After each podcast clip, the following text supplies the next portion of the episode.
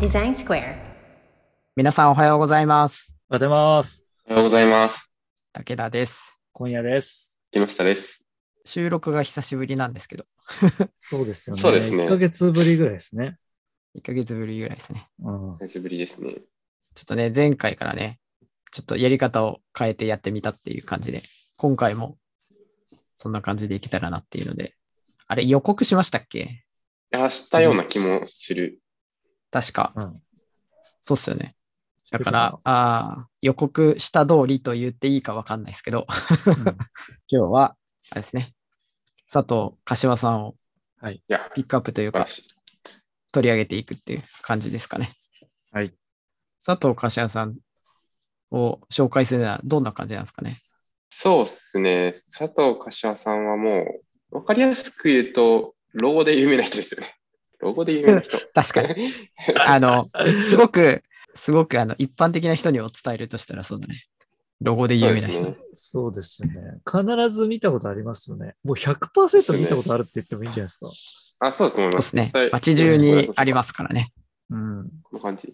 何作ってますかみわかりやすいのでいくどうぞと、あ、どうぞどセうぞブンイレブンがまずありますね。セブンアイ・ホールディングスと、うえーまあ、ユニクロですね。有名なのは。ん。うん。そでうで、すね。えーっと、日産、え日産じゃない、日清。日清のロあゴ。ちょっとえ、刷新日したのかな清の論語もそうか。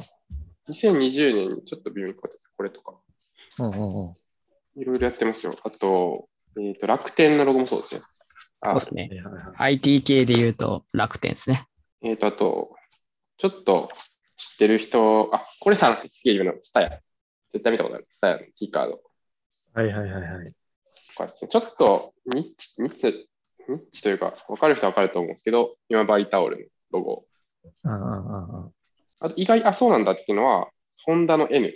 あーあ、そうなんだ。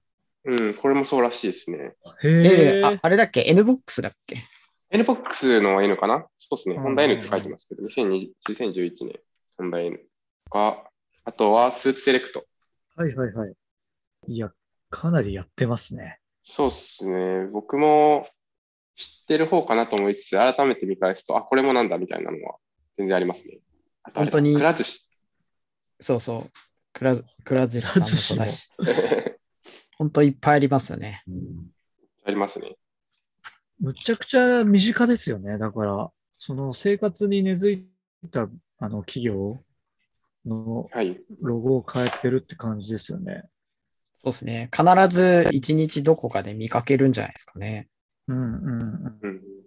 俺今日も朝セブンイレブン行ってきたから、もう、会社さんにお世話になりました。あ、僕も行ってきました。行ってきたし、そうだ。そう、これですね。まさに僕今持ってるけど、炭酸水レモンに、こう、セブンイレブンのマはーいはクいがはい、ついてセるブンアンああのあれねね。プレうん、PB ね。 PB ですね。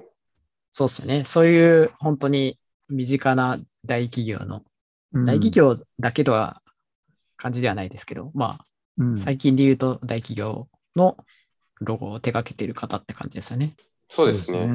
うんただ、なんかまあ、今ちょっと分かりやすいので、たくさん出したんですけど、えっと、まあ、必ずしも大企業ってわけでもないですね。そうですよね。公共施設というか、まあ、それはよくやるのかな。あの、国立新美術館の新っていうのも、はいはい佐はい藤。柏さんでうん、えっとあと、天理リハビリテーションホスピタルとかって、病院のこういうやつですね。この今、亀みたいなやつとか、あそういいやうカメみたいなやつですね。そうですね。一施設のやつを作ったりとかも結構してます。なんか多分、その、事業規模的にはちっちゃいんだろうなっていう案件も、こう、ちらほらあったりはするんですようね。んうんあ昔で言うと、スマップのプロモーションとかもやってたんですね。あ、そうですね。スマップそうのそプうそうそうロモーションもやってました。そうですはねいはいはい結構前なんで、もしかしたら、我々世代じゃないと知らない人まはあいる確かかもしにれまなあい。そうっすねななんかすごいポップなね、あの、プロモーションを渋谷とかでやってて、かっこいいなって思思ってたんですよね。そうそうプロモーション系も結構やってますね。ブランドデザインの人なんで、あうの、んそれで一番最初に有名になったのが、あの、ホンダステップワゴンですね。子供と一緒にどこ行こうっていうやつ。ああ、もう覚えてる人もいると思うんですけど、これもがと、もとねあと、広告代理店の方ですからね。あ、そうですね。博報堂ですよね、確か。そう。なんで、あの、広告から、あの、キャリアが始まってる感じですよね。そうですね。うん。そうだよね。それで一番有名と言っていいのがステップワゴンだよね。そうですね。ステップ今、ワホゴーン。ムページ見てましたけど、1996年から2年間やってたみたいですね。そう、そうそうなんですね。8年間もやってたんですね。 96年ってだって、24年前、25年、あ5年前か。めちゃくちゃ前ですね、これね。小4とかそんな感じです、僕は。でも覚えてますよね。あの、子供と一緒にどこ行こうって CM。あ、そうそうですね。覚えてそうます。そうあの CM はね、印象的でしたよね。うん。はい。あれ1996年って言いました今。 96年。うん。31歳で。も、あれか、ステップワゴン96年からって書いてるから、一発目で、一発目じゃないけどうんうも、んっ1年目でやってんのかな。てことじゃないですか。僕の今持ってる本に、あの、佐藤柏の歴史が書かれていて、あの、0歳から書いてある。 あれそれそうなんて本ですか面白いな。あ、ペペンン。ペンブックス。あ多分そうですね、あの、一おそらく冊この丸ごと佐藤柏。僕も今、リモートで持ってるんですけど、えっと、はい。佐はい藤柏店ってこの前やってたやつ、はいはいはビい。ジュアルが一緒で、うで、この佐藤柏店では、あの幼少期の頃から一応、ん。面白いですね、デザイナーのこういう展示、幼少期の、いわゆる商業的なものじゃない作品とかが出てくるっていうのは、面白いなと思ったんですけど、うん。こういうやつもしかしやってて。ますね。あ、そうです。まさにそんな感じでそす。れな、何ですか、それは。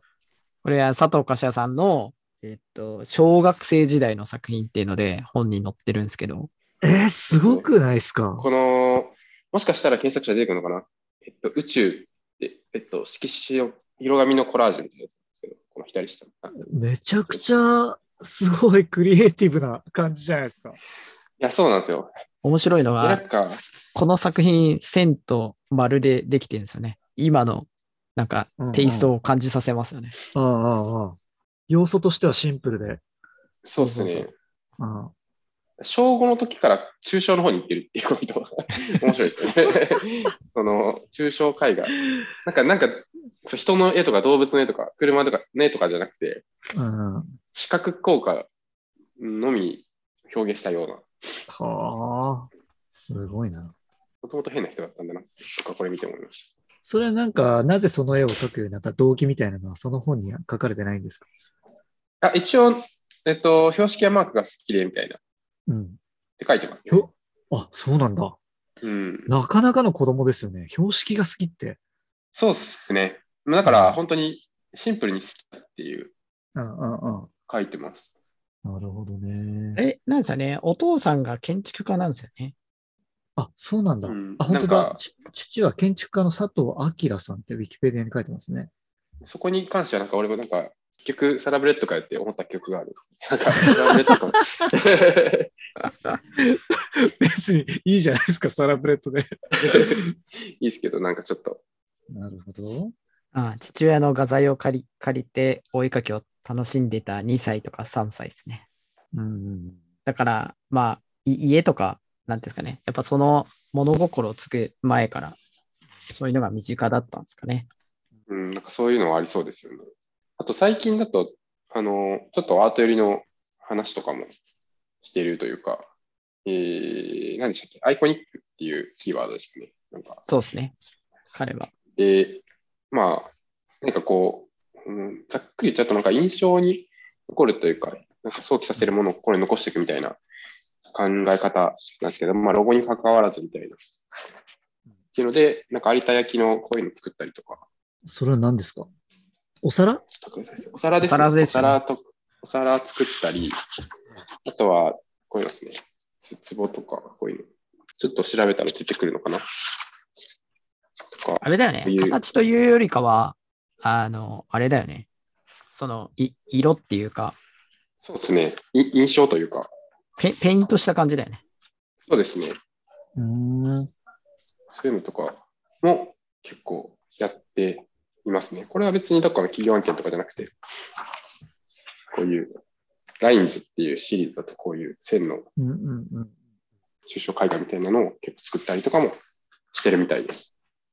僕はあんま知らなかったです。もともとじゃあ子供の時とかにそういう絵を描き始めて、で、まあ、その延長線上で、なんかシンプルな広告というか、ブランディングの素材みたいなのが、なんでしょうね。評価、周りに評価されたのがもともとそれがいいっていう、あれなのか。そうっすね。その、佐藤柏で面白いのは、この人って、今さっき、まあ今の紹介の仕方だったら、有名な企業のブランディングをしているっていうような言い方したんですけど、はいはいはいはい。逆逆のパターンっていうとか、その、もあって、佐藤柏が、と手を入れたことによって、有名になったりとか、もともとの業績が良くなったりとか、そういうことうんが、こう明確に起こってるっていううんことが結構特殊というか、うん、佐藤柏はすごいと言われてるところなのかなっていうのがうん、うん、うん。あったりしますね。どれぐらいその戦略的にこう当てにいってるんですかね。なんかこう、もともとその感性を磨いてて、こういうのがいいんだぜっていうものが、結果こう、評価されて当たったのか、はいはい。その戦略的にこう、まあ世の中こうで、みんなこういうのが好きだから、これがいいでしょうって当てにいってる感じなのか。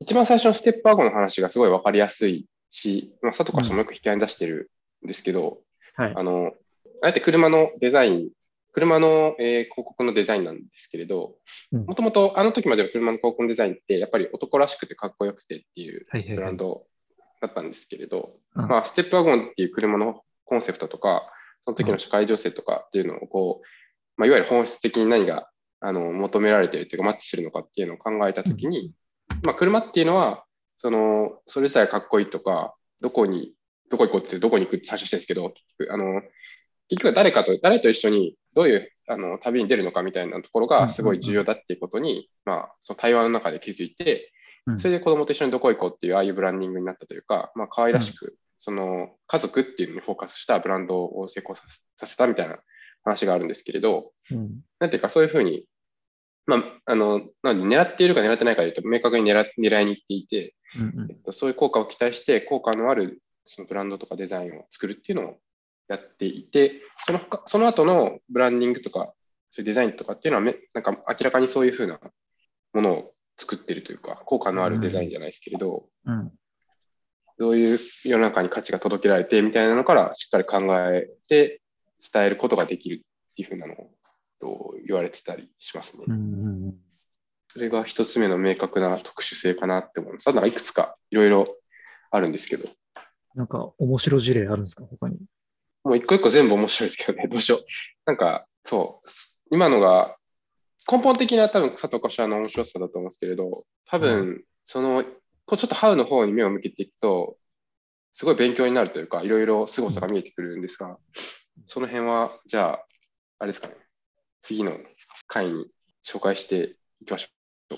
そうですね。じゃあ、第1回目はこんな感じにして、ちょっと次回、深掘りしていくって感じにしましょうか。はい、では、皆さん、さようなら。さよなら。さよなら。